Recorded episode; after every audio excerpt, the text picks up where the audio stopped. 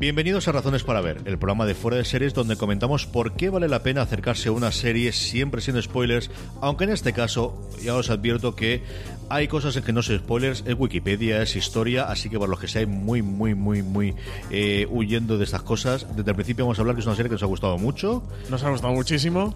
Francis Arrabal, María Santoja, porque vamos a hablar de Guaco, una miniserie de Paramount Network que por fin llega a España, que es uno de los grandes estrenos al principio de, de año en Estados Unidos y que como está basado totalmente en hechos históricos.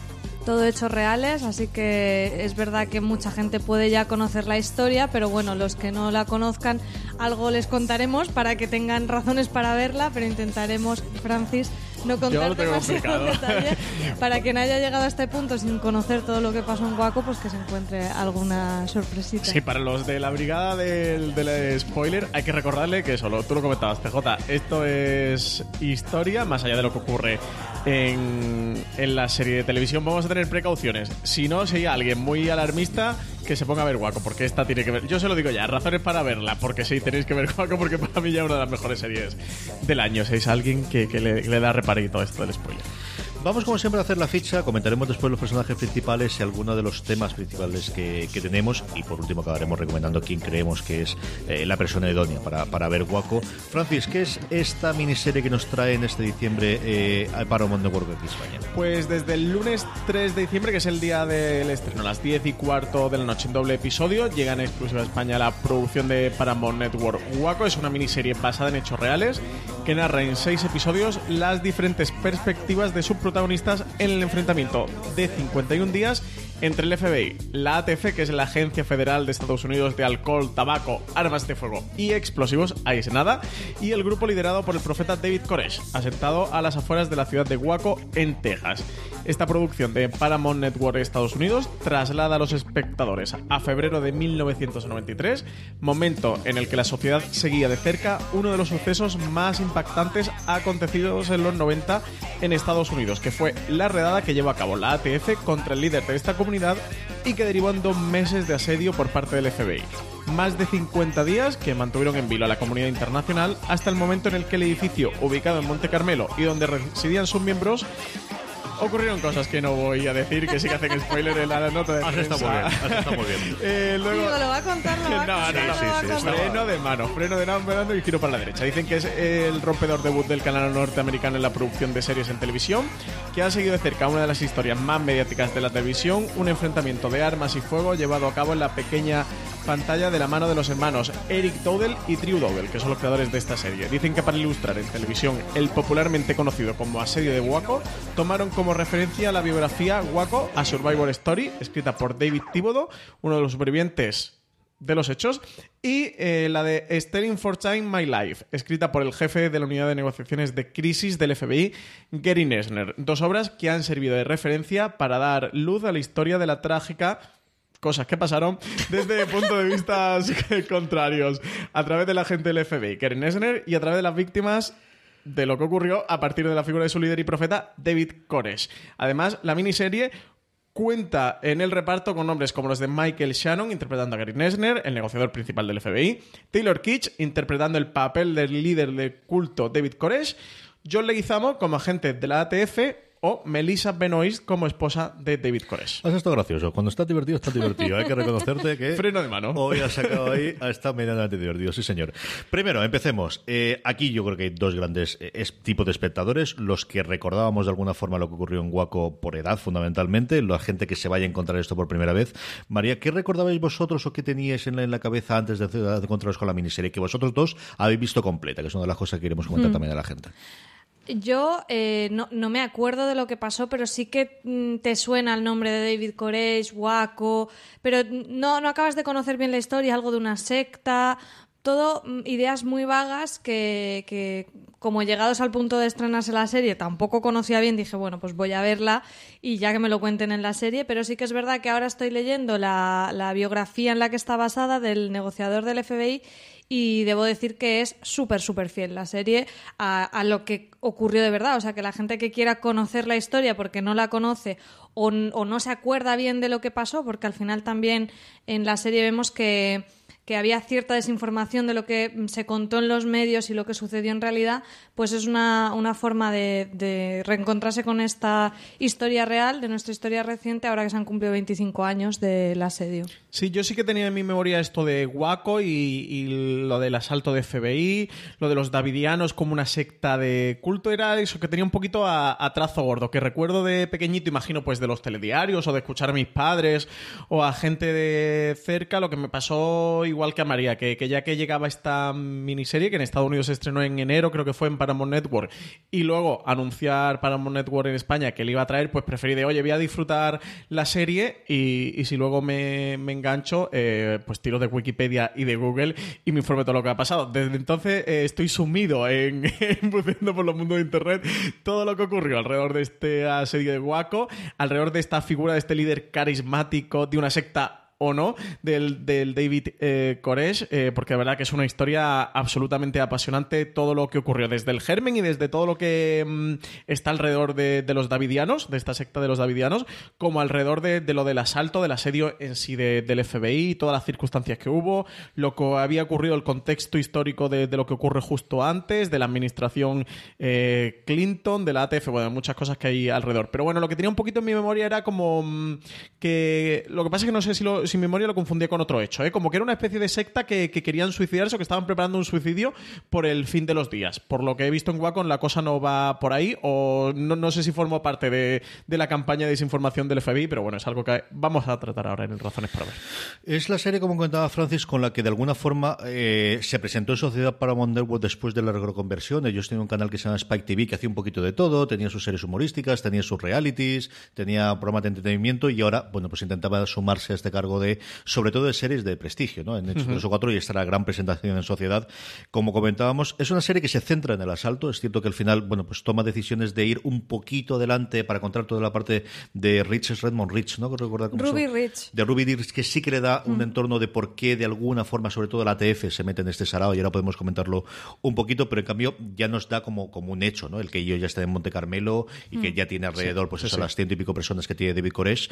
Y empecemos por él, ¿no? Porque al final aquí tenemos tres o cuatro personajes principales, dos de ellos porque son los que escriben el libro de los que se basa, pero indudablemente, bueno, pues es Taylor Kitsch como David Koresh, la vuelta de Taylor Kitsch después de estar, bueno, de haber sido una estrella en ciernes después de Friday Night Lights y de haber, bueno, pues ser eh, golpeado repetidamente con la dura realidad intentando ser una estrella de cine, especialmente con John Carter de Mars, que fue un desastre absoluto en, en Disney, que esto yo creo que les ha vuelto a poner en el, en el esparadero de mucha gente. Esta semana pasada teníamos el conocimiento de que estaba realizando una miniserie para HBO. ¿Qué te ha parecido? ¿El, personaje realmente interpreta ese mesías carismático que constantemente los demás, sobre todo alrededor de ellos, nos están, nos están diciendo que sí, sí, es el mesías y por eso le seguimos? Yo creo que es un personaje súper interesante por lo complejo que es y me parece que la interpretación de Kitsch es fantástica porque Claro, él, él a sí mismo, este, este personaje histórico, se llamaba como el, el, corde, el, el Mesías mmm, pecador, ¿no? Esa contradicción de decir, bueno, yo soy un enviado de Dios, pero a la vez puedo estar haciendo un poco lo que me dé la gana para tener bula y, y seguir haciendo lo que me dé la gana, como tener cinco o seis mujeres, ser el único con aire acondicionado aquí en el retiro que me he montado. Eso a CJ no se lo habrían hecho, ¿eh? Eso CJ, el CJ no jamás habría sido davidiano, dejarlo sin aire acondicionado. Es verdad. Eso CJ no cuela. Hay en Texas que se tiene que estar fresquito. Entonces, eh, yo creo que él lo hace muy bien con esos speeches que se marca recitando la Biblia, porque se sabía tramos de la Biblia eh, y fragmentos que recitaba para cualquier discusión. Me parece que están muy bien presentados. Sí que es verdad que no entran un poco en el cómo empieza todo esto, ¿no? Cómo él consigue reunir a una comunidad de fieles que, le siguen devotamente y que realmente creen que es el, enviado de Dios para prepararse para el apocalipsis que va a llegar. Pero sí me parece que está en la serie bastante bien explicada esa figura mmm, que al final mmm, no, no empatizas con él porque, porque dices, bueno, este hombre en cierta manera está manipulando a gente, pero es que él realmente se cree el enviado de Dios. Por eso digo que es más complicado que simplemente eh, esos personajes como el que veíamos en Wild Wild Country, ¿no? De Osho, que dices, Osho. este lo que es es un jeta con una labia que no veas. No, Y con 80 Rolls Royce. exactamente. Este es más complicado. Sí, el... aquí uno de los debates creo que puedes tener como espectador viendo, mm, viendo Waco y un poquito remitiendo a la historia real, que por un lado está la serie y por otro lado está la historia real de, de todo lo que ocurrió en torno a esta secta de, de los Davidianos, es precisamente la figura de David Koresh. Yo todo el rato me estaba debatiendo, eh, que creo que es el, el debate lógico cuando te enfrentas esta serie, como pasaba con Wild Wild Country, y, y empiezas a ver todo lo que ocurre en torno a los Ragnisis, que es eh, David Koresh es un, entre comillas, es un fanático religioso, es un- está absolutamente convencido de lo que de lo que él cree y de lo que él predica, es eh, un jeta, es un líder carismático que simplemente embau- embauca a la gente para, mm, para salirse con la suya y, pa- y para obtener un, beneficio eh, personal. Creo que es un debate que, que- podemos tener como espectadores, por lo que al menos nos cuentan en esta serie de Waco. Yo quiero hacer un trabajo de friquismo documentalista, de, de leerme todo lo que pueda sobre el caso y de bucear por internet, de investigar y de, y de verme vídeos en YouTube, que hay vídeos en YouTube de David Koresh de testimonios reales, eh, de, de qué parte había, de si realmente él estaba absolutamente convencido y es un fanático religioso y punto, y no tiene más, eh, o eso, o sí que era una persona que, que lleva algún interés espurio en torno a esta secta de los davidianos. Es tremendamente complicado hacer a través de una serie de televisión mostrarte a alguien al que la gente sigue con fe ciega, ¿no? Y aquí constantemente el recurso que tienes son sus monólogos, pero sobre todo es el cómo reacciona el resto de la gente, ¿no? Y el- yo creo que en los dos primeros episodios sí hace una gran labor, sobre todo con los dos lugartenientes que tiene, que son dos personas que han dejado absolutamente todo por circunstancias porque lo creen. Tanto el lugarteniente principal que tiene, que es el teólogo, que dice es que lo que él ha hecho después es lo que yo llevo estudiando 20 o 30 años y jamás Aparte, es nadie potente la serie. me lo ha ¿eh? explicado como él y luego el abogado, ¿no? Que es eh, y además esa combinación. La otra parte es que cómo logras hacer un discurso tan tan bueno, te, te lo crees y lo hace muy bien él, pero esa es la parte de, de cómo vas a transmitirte toda esa parte que ellos fieles, de los fieles sienten es mucho más compleja. Eso es yo creo que la serie lo da por hecho y lo que te va a contar es qué pasó con esta comunidad. O sea, no entra a decirte que, que a mí me gustaría, pero es verdad que creo que sería otra historia de decir exactamente de CJ lo que estás diciendo. ¿Cómo haces ese discurso, cómo tienes ese carisma para que esta gente lo deje todo y se vaya contigo, que eran más de 100 personas? Sí, porque que fueron una allí? especie de comunidad allí en Monte Carmelo, en una gran casa que se construye en la comunidad donde está viviendo y que finalmente asaltará el FBI. Hablábamos antes del FBI, precisamente, Gary Neusner, interpretado eh, aquí por, por un grandísimo, yo creo que está, bueno, pues lleva cinco años, cinco o diez años lleva en estado de gracia Michael Shannon, que se había prodigado últimamente también en cine, pero que ha vuelto a hacer series. Como decía María previamente, es eh, de alguna forma uno de los dos libros, lo escribe él, y es el principio de establecer las bases de la negociación moderna, ¿no? De cómo alguien puede intentar convencer a alguien, me gusta mucho que se llama Stalin for Time, de intentar robar el tiempo, de, de que pase el tiempo, que nadie llegue a una decisión, que nadie me pegue el primer precipitada, disparo, ¿no? sí. La, la biografía es muy interesante y, la, y creo que la serie refleja todos los detalles eh, de, de una manera magnífica, porque este hombre, bueno, entró en el FBI sobre los años 70, donde todavía, el, por supuesto, tenían protocolos para situaciones con rehenes, pero muy básicos. Y este hombre eh, siempre apostando por el diálogo, por la empatía como herramienta básica de tener que entender cuál es el objetivo y cuál es qué es lo que quiere conseguir y cómo se siente el que está en el otro lado, conseguir lo que tú quieres, que es que todo el mundo salga ileso. Entonces, mmm, creo que es la parte más, para mí, más interesante de la serie, ver cómo eh, estos negociadores del FBI mmm, trabajaban en los 90 y, y, bueno, cómo se encontraban también con dificultades dentro del propio cuerpo, porque bueno, estaban los tácticos que les llaman, que, que lo suyo era más pegar El brazo y- armado de y la ley. tanques. Y eso creo que es uno de los conflictos más interesantes que se ve en la serie. Y ya digo, en cuanto a, vera- a veracidad y realidad, es, es muy, muy fiel a lo que cuenta el, el propio protagonista de la historia en, en esta biografía. Sí, porque para que lo sepan los oyentes, te estás absorbiendo Estoy el, como loca el audiolibro de Gary Nesner. Ya llevo la mitad. Más narrado por él. Sí, es- está muy chulo, en, en Audible está disponible y bueno, creo que lo encontraréis en más sitios, está narrado por él mismo, por su propia voz y es muy muy interesante mm, hacer el ejercicio de escucharlo o si queréis leerlo también eh, después de la serie porque están muchísimos detalles, incluso frases que luego aparecen en conversaciones, temas que siguen tratándose ahí, ¿no? Por ejemplo, un tema que pasa superficialmente por la serie, pero estaba ahí y era, ¿cuánto está costando esto? Vamos a darnos prisita en terminar el asedio porque esto a los contribuyentes de Estados Unidos. Sí, que de hecho hay una frase en Esner de me da exactamente igual lo que cueste, hay vidas en juego y es lo más importante, de al demonio el dinero, ¿no? Pero todos eh, esos matices eh, creo que la serie los, los trata muy muy bien para ser solo seis episodios y hablar de un tema al final bastante complejo. Sí, yo creo que aquí eh, sí que los hermanos Dowell que, mm, que tenemos que tener en cuenta a la hora de ver la serie, la la, base documental que cogen para, escribir esta serie, que ellos son los creadores, son los guionistas. De hecho, eh, uno de los hermanos es incluso el director de cuatro de los seis episodios. Tiraron por un lado de, este libro de Gary Nesner, que, no es solo un libro en el que hable de lo de Waco, habla también de lo de Waco, pero casi ya en la parte final del libro, porque él lo que cuenta, igual que hizo el, el autor del libro de Mindhunter, el protagonista en la serie, que es quien escribe el libro en el que se basa la serie Mindhunter, que, que, en la que contaba con la producción ejecutiva de David Fincher y que David Fincher eh, dirigió también, que, que, yo creo que entronca perfectamente con, con este guaco. En Mindhunter tratan el origen de los analistas dentro del FBI, de esa rama de investigación para, para, analizar a los asesinos en serie y llegar a poder comprenderlos en un concepto que hasta entonces que están casi poseídos por un mal demoníaco judeocristiano y, ahí sí que empiezan a desarrollar esa parte desde la psicología. Este Green Esner en el FBI lo que hace es desarrollar todas las técnicas de negociación que empiezan a implementarse en el FBI a raíz de los 90. Esa es una de las bases documentales. La otra es la del David Thibodeau, que fue uno de los supervivientes de los Davidianos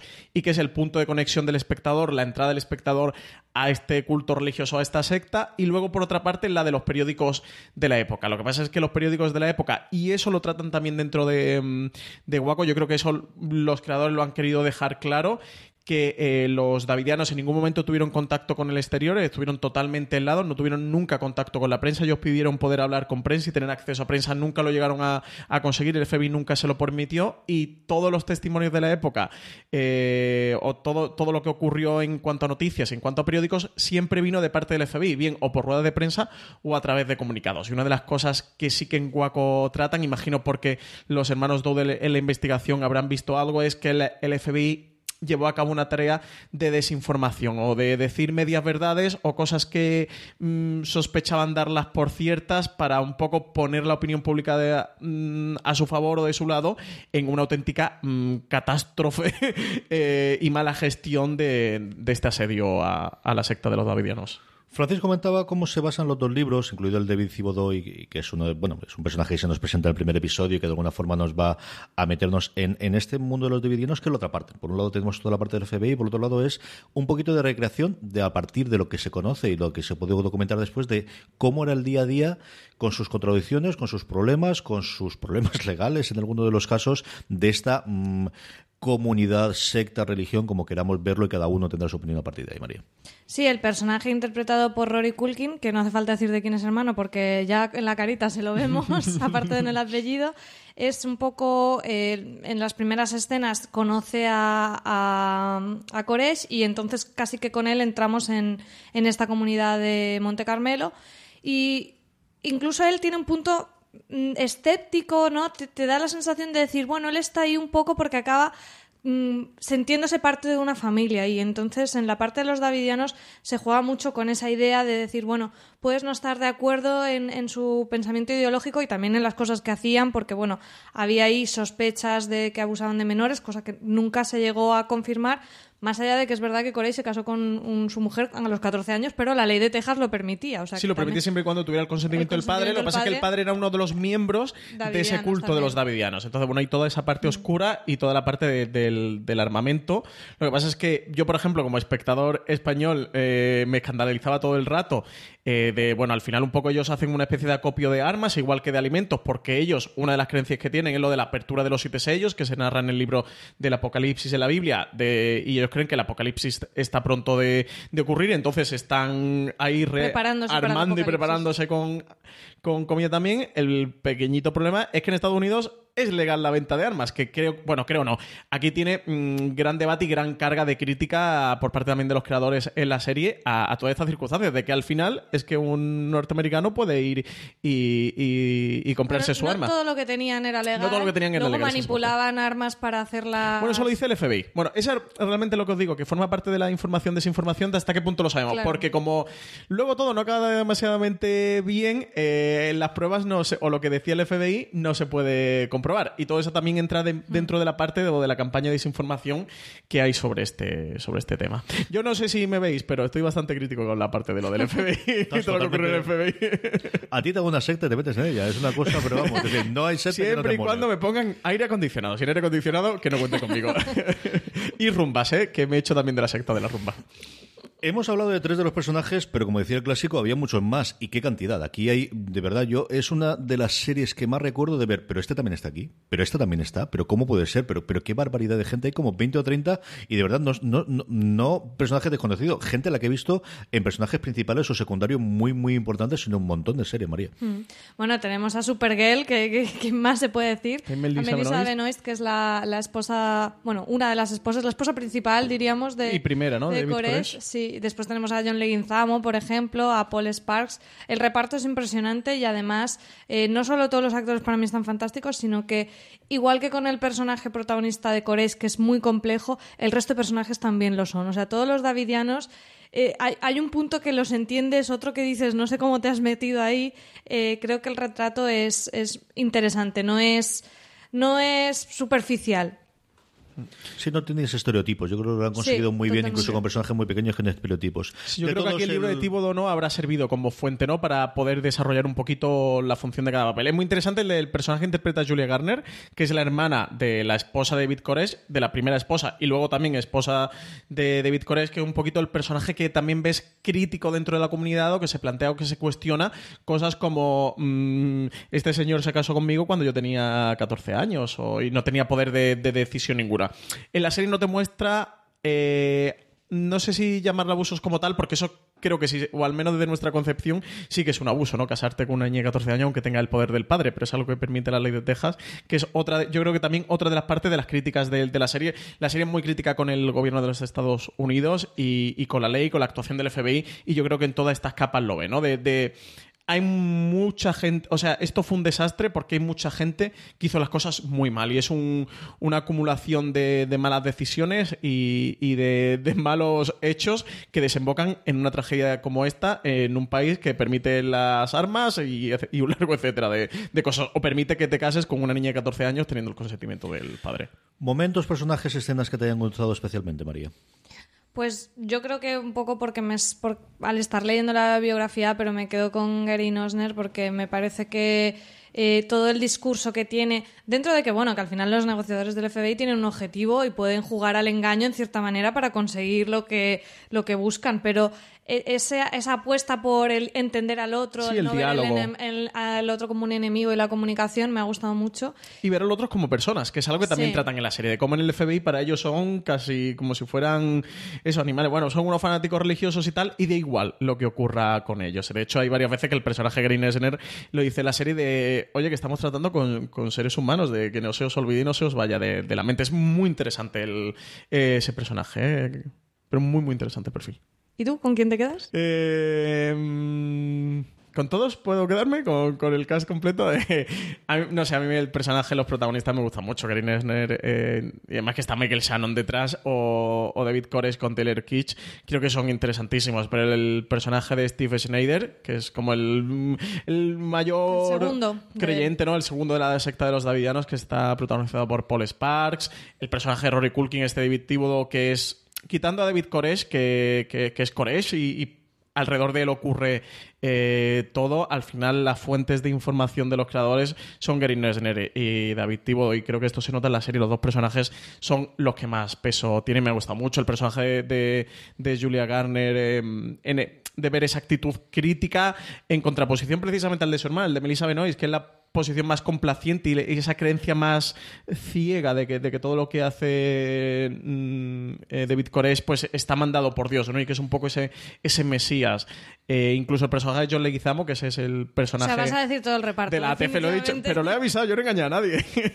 que es el punto de entrada del, de, también de, de, la... Ver la primera visión de la ATF y, de, la visión gubernamental sobre lo que allí está ocurriendo a, través del personaje de John Leguizamo lo ves muy bien, porque llega un punto en el que él Mm, llega a conocerlos y, llega a comprender, digamos, que junto a Nesner, que siempre tiene la visión empática pero desde fuera, el personaje John Leguizamo tiene una posición empática pero porque los ha visto desde dentro y tiene un poquito más de noción de la realidad de lo que está ocurriendo allí. A mí me ha pasado un poquito con Guaco que si siempre nos quejamos de series, yo qué sé, de 13 episodios, no ha pasado con las de Marflix, ¿no? De, oye, esto en 8 episodios o en 10 te hubiera quedado mucho más redondo. En Guaco eh, con, son solo 6 episodios y todo el rato estaba pensando, joder, me hubiera gustado ver 8 o 10 episodios de esto. Me ha pasado creo que la primera vez de, tener el proceso invertido de decir, me hubiera gustado tener dos episodios más para que pudieran contar un poquito más quiénes son estos davidianos y un poquito más de contexto. Creo que del FBI sí llegamos a tenerlo bien. Eh, de los davidianos te cuentan mucho, pero me hubiera gustado ver algo más de ese, de ese culto, de esa secta religiosa, pero entiendo que, que los creadores no se quieren meter en esto porque es un fango importante y más con las pruebas que hay reales, que es que no prácticamente no, hay pruebas. Yo no he visto la serie completa cuando estamos grabando esto, la terminaré de ver de seguro antes de que, de que podáis eh, escuchar el programa. Sí he visto los tres primeros. El tercer, el tercer episodio es quizá el más potente, es en el que nos, van enseñando ya, el asalto no lo enseñan desde el principio, lo que pasa es que lo van cortando y es en el tercero cuando ya se desencadenan todos los hechos, pero yo me gustan mucho los dos primeros como van narrando en las circunstancias por las cuales de alguna forma los creadores dicen que esto se llega y habláis vosotros de las dos hermanas, a mí me fascina la escena de dos dos recogiendo la ropa. Eh, es una escena maravillosa de las dos en la que se narra precisamente eso entre una creyente, absolutamente creyente, que acepta que su marido va a acostarse con otras mujeres, absolutamente, y entre ellas su hermana su hermana, que es o cuatro o seis años menor que ella. Y la hermana, como contaba antes Francis, diciendo de es que yo me han hecho creer es la única persona de todos los davidianos, al menos es todo lo que he visto yo, en el que mi padre cree en esto hasta el punto de haber mm, eh, dado el consentimiento para que mi hermana se casase y que luego yo me volviese a casar con él eh, cuando tenía 14 años y es la primera de es que no hay más mundo y que a través de Divodo y de esa relación que tiene con él empieza a ver que es que a lo mejor hay otro mundo y no tiene por qué ser necesariamente esto, queriendo mucho a mi padre, queriendo mucho a mi madre, a mi hermana, perdonarme, y siguiendo fielmente a David Cores, que le tengo mucho cariño, pero es que mm, se acostó conmigo cuando tenía 14 años. Y esa parte, esa esa, de verdad es una escena que me, ha encantado, es una de mis escenas favoritas de todo lo que he visto durante, durante este 2018. Por último, ¿a quién recomendamos la serie, María? ¿Quién va a disfrutar especialmente de Waco?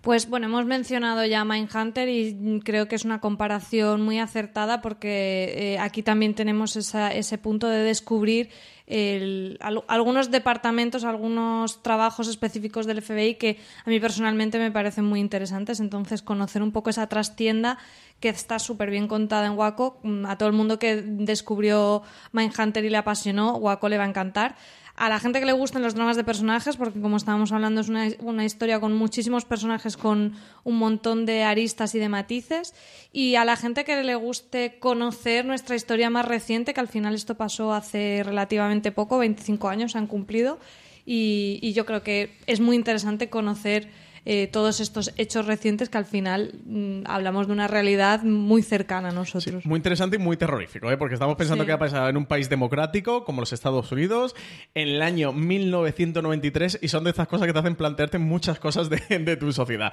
Yo afortunadamente tenía siempre el desahogo mental, me iba medio tranquilo en la cama pensando de esto ocurrió en Estados Unidos y no, no, y no, y no, no, esto jamás nos pasará a nosotros, que como vimos tranquilo, pero exactamente, a, ver qué, qué, es lo que ocurre. Eh, la, la serie a momentos, y en el episodio 4 y 5, ya no digo en el 6, pero en el 4 y 5 se pone la cosa cruda, em, puede ser un relato de, terror de todo lo que ves y, y de ver un poquito el cómo el, el, ejercicio de la, de la violencia, de la brutalidad eh, eh, el estatal contra los ciudadanos. De, eh, creo que la serie te lo refleja y te lo deja bien claro de estos davidianos no son unos santos, de hacían cosas mal y cosas muy mal, y hicieron cosas ilegales y cosas que moralmente son muy cuestionables, muy discutibles, aunque estén al amparo de la ley.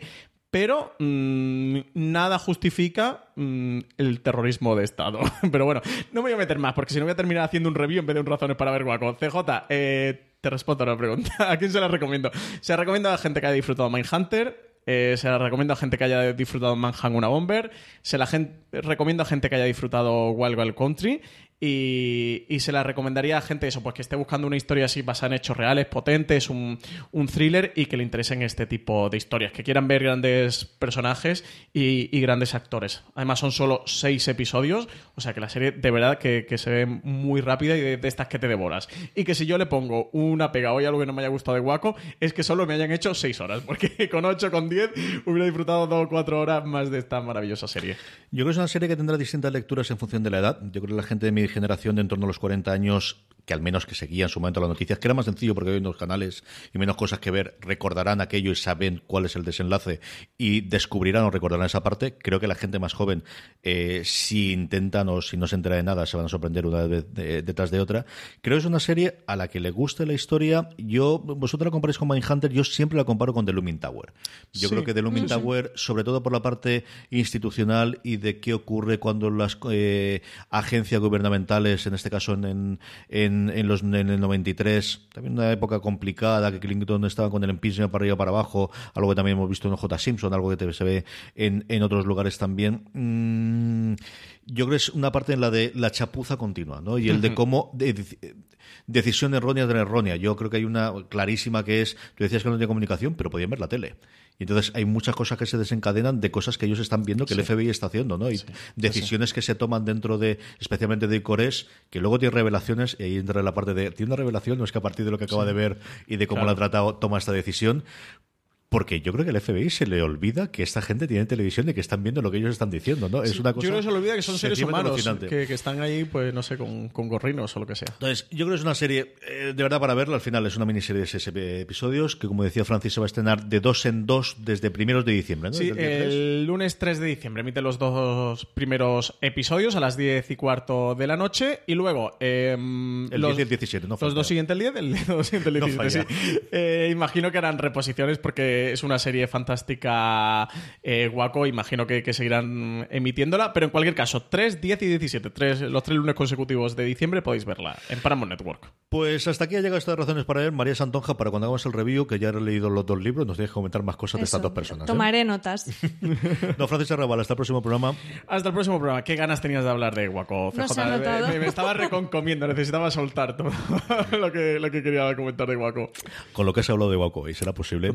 a todos vosotros, gracias por estar ahí. Mucho más contenido en foreseries.com, incluido nuestro contenido en texto eh, sobre Waco. Mucho más eh, contenido en audio en nuestro canal de podcast, que podéis disfrutar de él en Apple Podcast, en iVoox, en Spotify o en vuestro reproductor de confianza. Gracias por escucharnos y recordad, tened muchísimo confianza, muchísimo cuidado y fuera.